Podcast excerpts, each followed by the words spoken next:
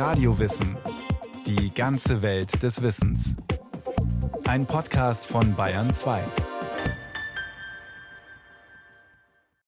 Sie sind winzig klein, mit bloßem Auge kaum erkennbar und tragen dabei eine Riesenverantwortung. In einem gnadenlosen Wettrennen zappeln sie sich mit vielen Konkurrenten Richtung ersehntes Ziel, der Eizelle. Mit der zusammen schafft der Gewinner des Rennens etwas Unglaubliches: neues Leben. Gleich geht's um Spermien oder Sperma oder um das Spermium Fred.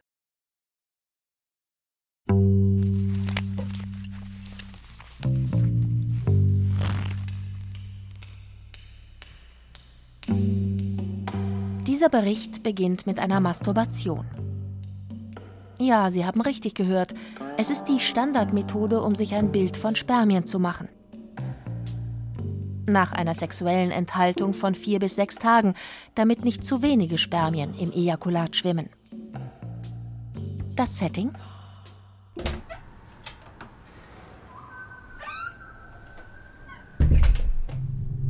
Eine schmucklose Toilette und ein steriler Plastikbecher. Und im Nebenraum eine Urologin. Dr. Saskia Morgenstern vom St. Katharinen Krankenhaus in Frankfurt.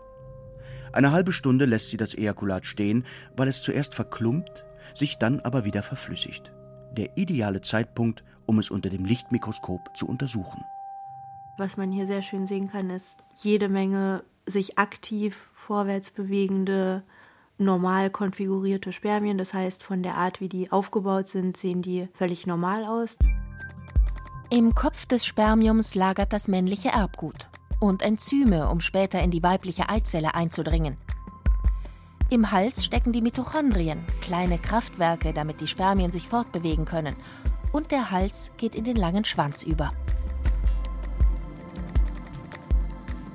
Unter dem Mikroskop betrachtet scheinen die Spermien ein Eigenleben zu führen. Wie kleine Kaulquappen wuseln sie umher, schlagen hektisch mit ihrem Schwanz und schlängeln sich bis zu vier Millimeter pro Minute fort. Das ist beachtlich, weil ein Spermium gerade mal ein Zwanzigstel Millimeter lang ist. Es schafft also 80 Mal die Körperlänge pro Minute. In der höheren Vergrößerung kann man jetzt die Beschaffenheit der Spermien beurteilen und da sieht man dann fehlgeformte Spermien, was völlig normal ist, zu einem gewissen Anteil zum Beispiel mal so einen abgeknickten Schwanz oder einen kürzeren Schwanz. Man sieht, dass die eher so ein bisschen hilflos im Kreis rumschwimmen oder immer irgendwo anstoßen oder sich zum Teil dann auch gar nicht bewegen. Manche tun einem echt leid, wenn man die jetzt so sich genauer anguckt. Dabei ist es ganz normal, dass in einem Ejakulat nur ein Drittel aller Spermien geradeaus schwimmt. Und dass sogar nur jedes 25. für den späteren Wettlauf zur Eizelle perfekt ausgerüstet ist – der männliche Körper produziert Masse statt Klasse. Jede Sekunde ungefähr 1000 neue Spermien. In einem einzigen Samenerguss stecken bis zu 300 Millionen. Allerdings gibt es schlechte Nachrichten für Männer westlicher Industrienationen. Ihre Spermienanzahl im Ejakulat hat sich in den letzten 45 Jahren halbiert. Israelische Forscher haben tausende Studien miteinander verglichen. Demnach haben die Männer im Schnitt nur noch 47 Millionen Spermien je Milliliter im Ejakulat, im Vergleich zu fast 100 Millionen im Jahr 1973. Doch keine Panik. Es sind immer noch mehr als genug. Mindestens 39 Millionen pro Ejakulat sollten es sein. Aber trotzdem, warum der Rückgang? Und warum nicht in Asien, Afrika und Südamerika? Darüber kann bisher nur spekuliert werden. Sind strahlende Handys in der Hosentasche schuld? oder andere Umweltfaktoren? Fest steht, dass sich Rauchen negativ auf die Spermienqualität auswirkt, sagt Saskia Morgenstern.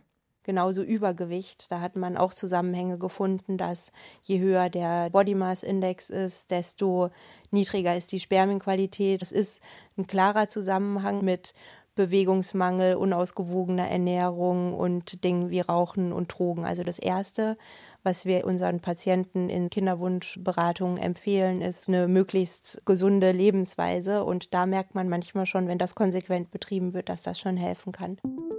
Selbst Stress drosselt die Spermienproduktion. Deshalb sollte der Mann nach einer schlechten Spermaprobe auch nicht den Mut verlieren, sondern noch ein oder zwei weitere Untersuchungen machen lassen. Und darauf vertrauen, dass am Ende ein Spermium das Ziel erreicht, die weibliche Eizelle zu befruchten. Wenn die Reise nicht gerade unter dem Mikroskop endet. 80 Tage und ganze sieben Meter Wegstrecke vorher. Im Hoden. Hier beginnt das Leben eines jeden Spermiums. Lassen Sie uns eins herauspicken und es Fred nennen. Die Kinderstube von Fred ist eine von rund 300 Kammern, in die jeder Hoden durch feine Trennwände unterteilt ist. In jeder Kammer stecken zusammengeknollte Kanälchen, die in gestrecktem Zustand je über einen halben Meter lang sind. Und darin sitzen zwei Zellarten: Stützzellen und die Vorläuferzellen von Spermium Fred. Sogenannte Spermatogonien, sagt die Andrologin Professor Sabine Kliesch von der Universität Münster. Aus denen regenerieren sich immer wieder neu die Spermien. Und auf dem Weg bis zum Spermium durchlaufen diese dann einen Prozess von mehreren Teilungen und Reifungsschritten. Also Mitose und Meiose, das sind so dann die Fachbegriffe. Und bis aus einer Vorstufe wirklich eine frische Generation von Spermien entsteht, dieser Prozess dauert so gute 80 Tage. Spermiumfred bildet sich am besten bei einer Temperatur von 34 bis 35 Grad Celsius. Deshalb liegen die Hoden auch außerhalb des Körpers, weil es sonst zu warm wäre. Ist die Temperatur zu hoch, kann das Fred zu schaffen machen. Und das Problem kann schon im Säuglingsalter beginnen, wenn die Hoden, die beim Fötus noch im Bauchraum liegen, nicht von allein in den Hodensack wandern. Normalerweise passiert das bis zur Geburt, spätestens aber bis zum vierten Lebensmonat. Wenn es dann immer noch nicht so weit ist, müssen Ärzte mit Hormonen und zur Not mit einer kleinen Operation nachhelfen. Erstmal müssen sie den Missstand aber entdecken, und das passiert oft zu spät, sagt Sabine Kliesch. Leider ein häufiges Problem auch heute noch, dass die Eltern von Kindern mit Hodenhochstand viel zu spät erst für eine Korrektur vorstellig werden. Und da hat der Hoden dann halt das Problem, dass er einfach seine Stammzellen, seine frühen Keimzellen einbüßt oder zumindest die deutlich reduziert werden und dann später halt die Samenproduktion nicht normal hochgefahren werden kann. Auch Entzündungen in der Kindheit wie Mumps können das Hodengewebe zeitlebens schädigen, genauso wie Hodentumore, die die gesunden Zellen verdrängen. Im Jugendalter können sich zudem Krampfadern im Hoden bilden. Die Ärzte sagen dazu ein Sack voller Würmer, denn so fühlt es sich an, wenn man die Krampfadern im Hoden tastet. Das Blut in den Adern heizt den Hoden auf, um die Spermienbildung zu schützen, spritzen die Urologen ein Verschlussmittel in die Krampfadern oder unterbinden sie mit einer kleinen Operation. Zurück zu Spermium Fred. Äußerlich sieht er zwar aus wie Millionen andere Spermien, aber genetisch gleicht keines dem anderen. Bei der Zellteilung im Hoden tauschen die Chromosomen Genabschnitte untereinander aus. So entstehen Millionen Möglichkeiten für den Nachwuchs. Damit die Spermienproduktion in Gang kommt, muss nicht nur die Temperatur stimmen. Zusätzlich braucht es Hormone aus dem Gehirn. Genauer gesagt aus der Hirnanhangsdrüse, der Hypophyse. Das luteinisierende Hormon, kurz LH, und das follikelstimulierende Hormon FSH. Das System kommt erst in der Pubertät voll in Schwung und arbeitet oft bis ins hohe Alter. Das sind Hormone, die die Frau übrigens auch hat. Die regulieren bei der Frau den Eierstock und beim Mann regulieren sie die Hodenfunktion. Das LH sagt dem Hoden, er möge bitte Testosteron herstellen. Das heißt, trägt dazu bei, dass der Mann überhaupt auch zum Manne wird. Und die Samenzellbildung braucht auch dieses Testosteron. Und das FSH, das zweite Hormon, sagt den sogenannten Stützzellen im Hoden, dass sie bitte aktiv werden möchten und die Samenzellbildung in Gang bringen. Die Stützzellen helfen den Vorläuferzellen von Spermiumfred an ihrem Platz zu bleiben und ernähren sie. Und sie geben ihnen das Signal zur Teilung. Nicht bei jedem Menschen funktioniert das Hormonsystem zwischen Gehirn und Hoden. Manchmal ist ein Hirntumor schuld, der dann operiert werden muss. Meistens ist eine solche Störung aber angeboren. Wird sie erkannt, dann ist sie gut behandelbar. Das heißt, ich gebe von außen einen Ersatzstoff für das LH und für das FSH sage dem Hoden damit, bitteschön, jetzt fang mal an zu arbeiten. Und damit kann ich dann den Hoden in seine ganz normale Funktion zurückbringen und auch die Nebeneffekte, die die Testosteronbildung hat, nämlich gesunden Körperhaushalt und eine intakte Samenproduktion herstellen. Manche Männer verpassen Spermiumfred aber einen künstlichen hormonellen Nackenschlag mit Anabolika, die mancher missbräuchlich zum Muskelaufbau im Fitnessstudio einnimmt. Es sind Testosteronabkömmlinge mit einer entscheidenden Nebenwirkung. Ich führe von außen dieses Hormon zu und dann denkt der Körper, es ist ja genug davon da, ich muss selber nichts mehr herstellen was dann dazu führt, dass das Signal an den Hoden selber noch Testosteron zu bilden runtergefahren wird. Das heißt, der Hoden geht quasi in so eine Art Winterschlaf und sagt, okay, alles gut, ich brauche nichts mehr tun. Und dann wird auch die Samenproduktion runtergefahren und der Mann wird unfruchtbar. Natürlich gibt es auch unvermeidbare Medikamente, die Spermiumfred zu schaffen machen, zum Beispiel eine Chemotherapie bei Krebs. Die zielt vor allem gegen die sich schnell teilenden Zellen im Körper und damit leider auch gegen die Samenproduktion. Wer sicher gehen will, sollte vor der Chemotherapie Samen oder Hodengewebe wegfrieren lassen, sagt Andrologin Sabine Kliesch, auch wenn das leider immer noch nicht standardmäßig von den Krankenkassen übernommen wird. Wenn ein junger Mann oder ein Kind sogar eine Chemotherapie braucht, dann wird das auch später Auswirkungen haben auf die Hodenfunktion und die Samenproduktion in leider immer noch zwei Drittel der Fälle dauerhaft einschränken oder komplett zum Erliegen bringen. Jetzt aber wieder zurück zum gesunden Mann. Wenn sich die Vorläuferzellen im Hoden geteilt haben und Fred und seine Geschwisterspermien daraus hervorgegangen sind, sehen sie zunächst noch ganz rund aus, wie stinknormale Zellen. Doch schon bald wächst aus ihnen ein Hals mitsamt Schwanz heraus. In der nächsten Station seiner Reise reift Fred weiter, im Nebenhoden. Der sitzt jedem Hoden seitlich wie ein Halbmond auf und besteht aus einem dicht zusammengeknollten Kanalsystem. Darin gelangt Fred für ein paar Tage auf eine Art Fließband. Das ist insgesamt fünf Meter lang und darauf wird an Fred bis zur Marktreife gefeilt. Er muss fit gemacht werden, damit er sich selber bewegen kann und später den Weg bis zur Eizelle schafft. Nicht immer läuft es rund im Nebenhoden. Bei einer Prostata- oder Blasenentzündung können Keime bis hierher gelangen, dann schwillt der Nebenhoden an und tut weh. Seine feinen Fließbandkanälchen können verkleben und für Spermiumfred undurchdringbar werden. Bei einer Entzündung heißt es also rechtzeitig mit Antibiotika behandeln, sonst droht Unfruchtbarkeit. Auch beim gesunden Mann ist der Nebenhoden eine kritische Station auf Freds Reise. Neben dem Fließband lauern Fresszellen. Die bauen so manches fehlgebaute Spermium ab und recyceln es. Viel Ausschussware rutscht aber auch einfach weiter und gelangt schließlich doch ins Ejakulat. Je älter der Mann, desto schlechter ist die Qualitätskontrolle. Warum dabei Masse statt Klasse herrscht, dafür hat die Wissenschaft keine Erklärung, sagt die Genetikerin Professor Ortrud Steinlein von der LMU München. Man könnte ja auch argumentieren, es wäre effektiver, eine gute Qualitätskontrolle anzulegen und nur einige wenige, die dann aber alle in Ordnung sind, zu produzieren.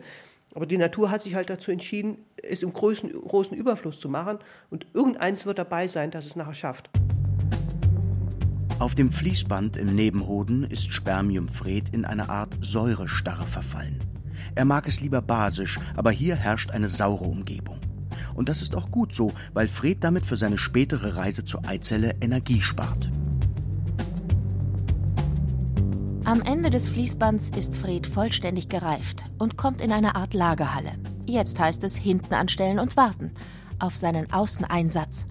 Millionen anderer Spermien stapeln sich bereits. Genug für mehrere Samenergüsse, sagt Urologin Saskia Morgenstern. Allzu lang sollte Fred aber nicht warten müssen. Auch hier patrouillieren Fresszellen und machen sich über Spermien her, die schon länger herumliegen. Es gibt natürlich auch Lebenssituationen oder vielleicht auch moralische oder religiöse Konstellationen, wo Geschlechtsverkehr und Selbstmasturbation einfach keine Option ist. Und in den Fällen werden die nach einigen Tagen dann auch wieder abgebaut. Also es stimmt auch nicht, dass man unbedingt in einem bestimmten Abstand auch mal masturbieren muss, um die Samen loszuwerden, sondern der Körper baut die selbst ab, wenn sie nicht benötigt werden. Ob es Fred gelingt, schneller zu sein als die Fresszellen?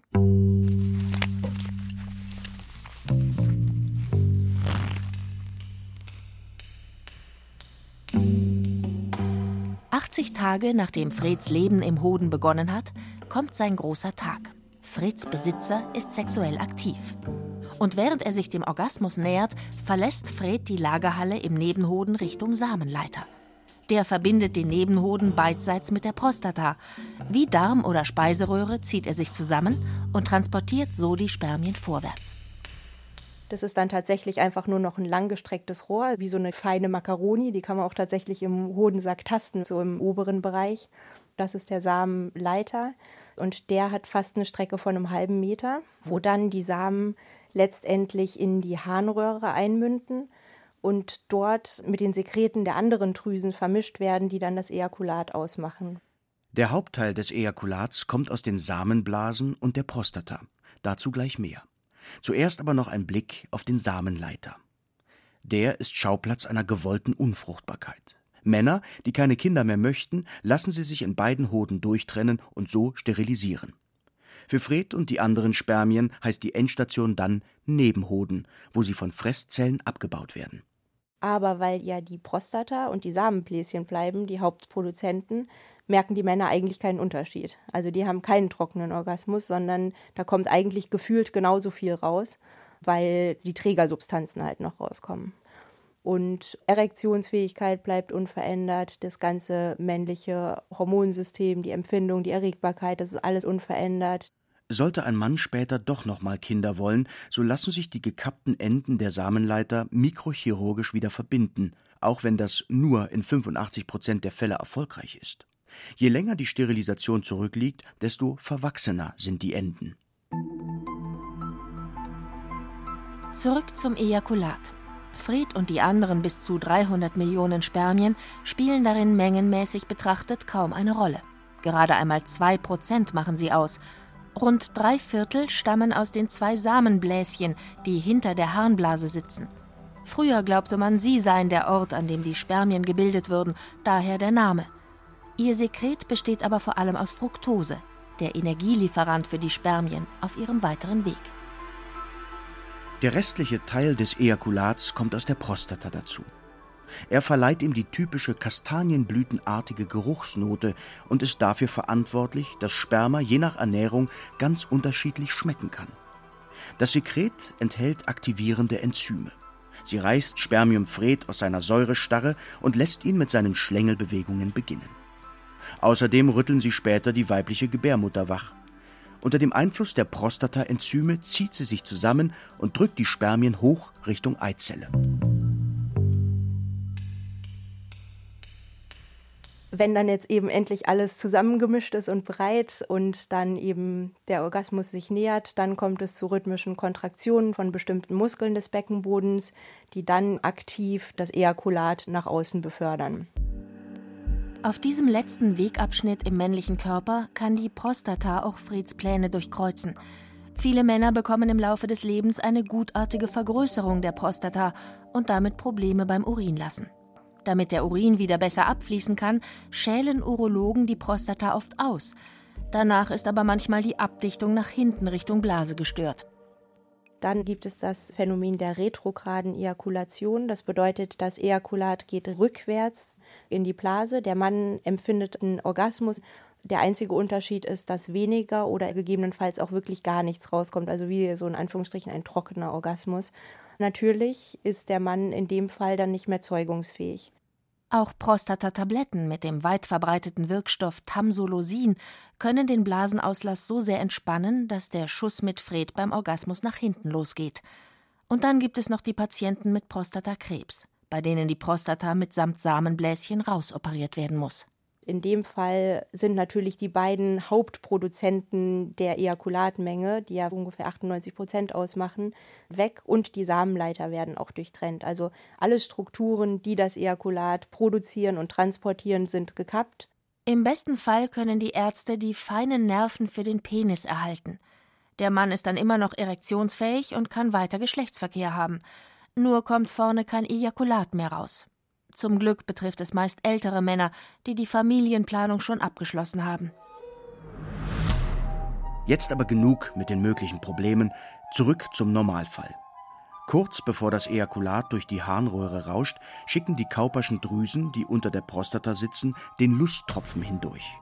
Eine klare Flüssigkeit, die die Harnröhre reinigt und den pH-Wert neutralisiert. Dann kann es losgehen. Damit kein Urin in die Harnröhre gelangt, verschließt ein Muskel den Blasenauslass und der Beckenboden zieht sich rhythmisch zusammen. Je nach Mann und Häufigkeit der Samenergüsse fliegen Fred und die anderen Spermien bis zu einem Meter weit aus dem Penis heraus. Oder sie sprudeln nur so ein wenig müde hervor. Das sieht man auch oft in so spezialisierten Kliniken, dass oft die Männer kommen und denken, sie haben ein Problem mit der Ejakulation, dass es nicht ordentlich rausläuft, weil sie halt völlig verzerrte Vorstellungen durch die Pornoindustrie haben, dass unglaubliche Mengen in einer wahnsinnigen Weite, dass das halt Standard wäre. Und dabei ist es ja oft in so Filmen gar kein echtes Ejakulat, was da kommt. Also alles ab 1,5 Milliliter pro Ejakulation ist normal und so bis zu 5 Milliliter sind es so im Schnitt. Für Fred beginnt jetzt der letzte Teil der Reise. Der Teil, bei dem er sich aktiv fortbewegen muss, im weiblichen Genitaltrakt. Es geht um nichts anderes, als sein Erbmaterial schneller als alle anderen Spermien zur Eizelle zu bringen. Deshalb schlägt er mit seinem Schwanz wie ein Weltmeister. Seine Mitochondrien im Halsbereich, die kleinen Zellkraftwerke, laufen auf Hochtouren. Als Energieriegel hat Fred die Fructose aus den Samenbläschen dabei. Bis zu fünf Tage kann er damit über die Runden kommen. Im Idealfall hat ihn der Samenerguss schon bis an den Muttermund katapultiert. Wenn hier nicht gerade eine undurchdringliche, verdickte Schleimwelle auf Fred wartet, wegen der Pille oder einer Spirale, dann kommt Fred recht leicht weiter in die Gebärmutter. Besonders freundlich gesonnen ist ihm der Schleim am Muttermund, wenn die Frau gerade fruchtbar ist. In der Gebärmutter packen die Enzyme aus der Prostata mit an. Sie sorgen dafür, dass sie sich rhythmisch zusammenzieht. Das verhilft Fred weiter nach oben zu den Eileitern. Zusammen mit ein paar hundert Spermien schafft er es in Richtung Eizelle, die ihn mit Duftstoffen und Hormonen anlockt. Schließlich findet Fred die Eizelle. Mit den Enzymen in seinem Kopf gelingt es ihm, ihre Hülle anzuverdauen. Während sein Hals und der Schwanz stecken bleiben, schafft es sein Zellkern nach innen. Die Eizellhülle verändert sich elektrisch, sodass kein zweites Spermium nachkommen kann.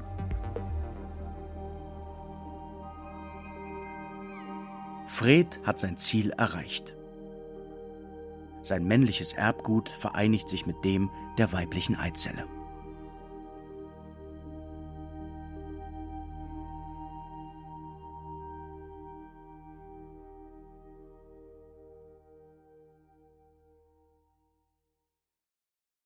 Das war Radio Wissen, ein Podcast von Bayern 2. Autor dieser Folge Moritz Pompel. Regie führte Christiane Klenz. Es sprachen Caroline Ebner und Genia Lacher.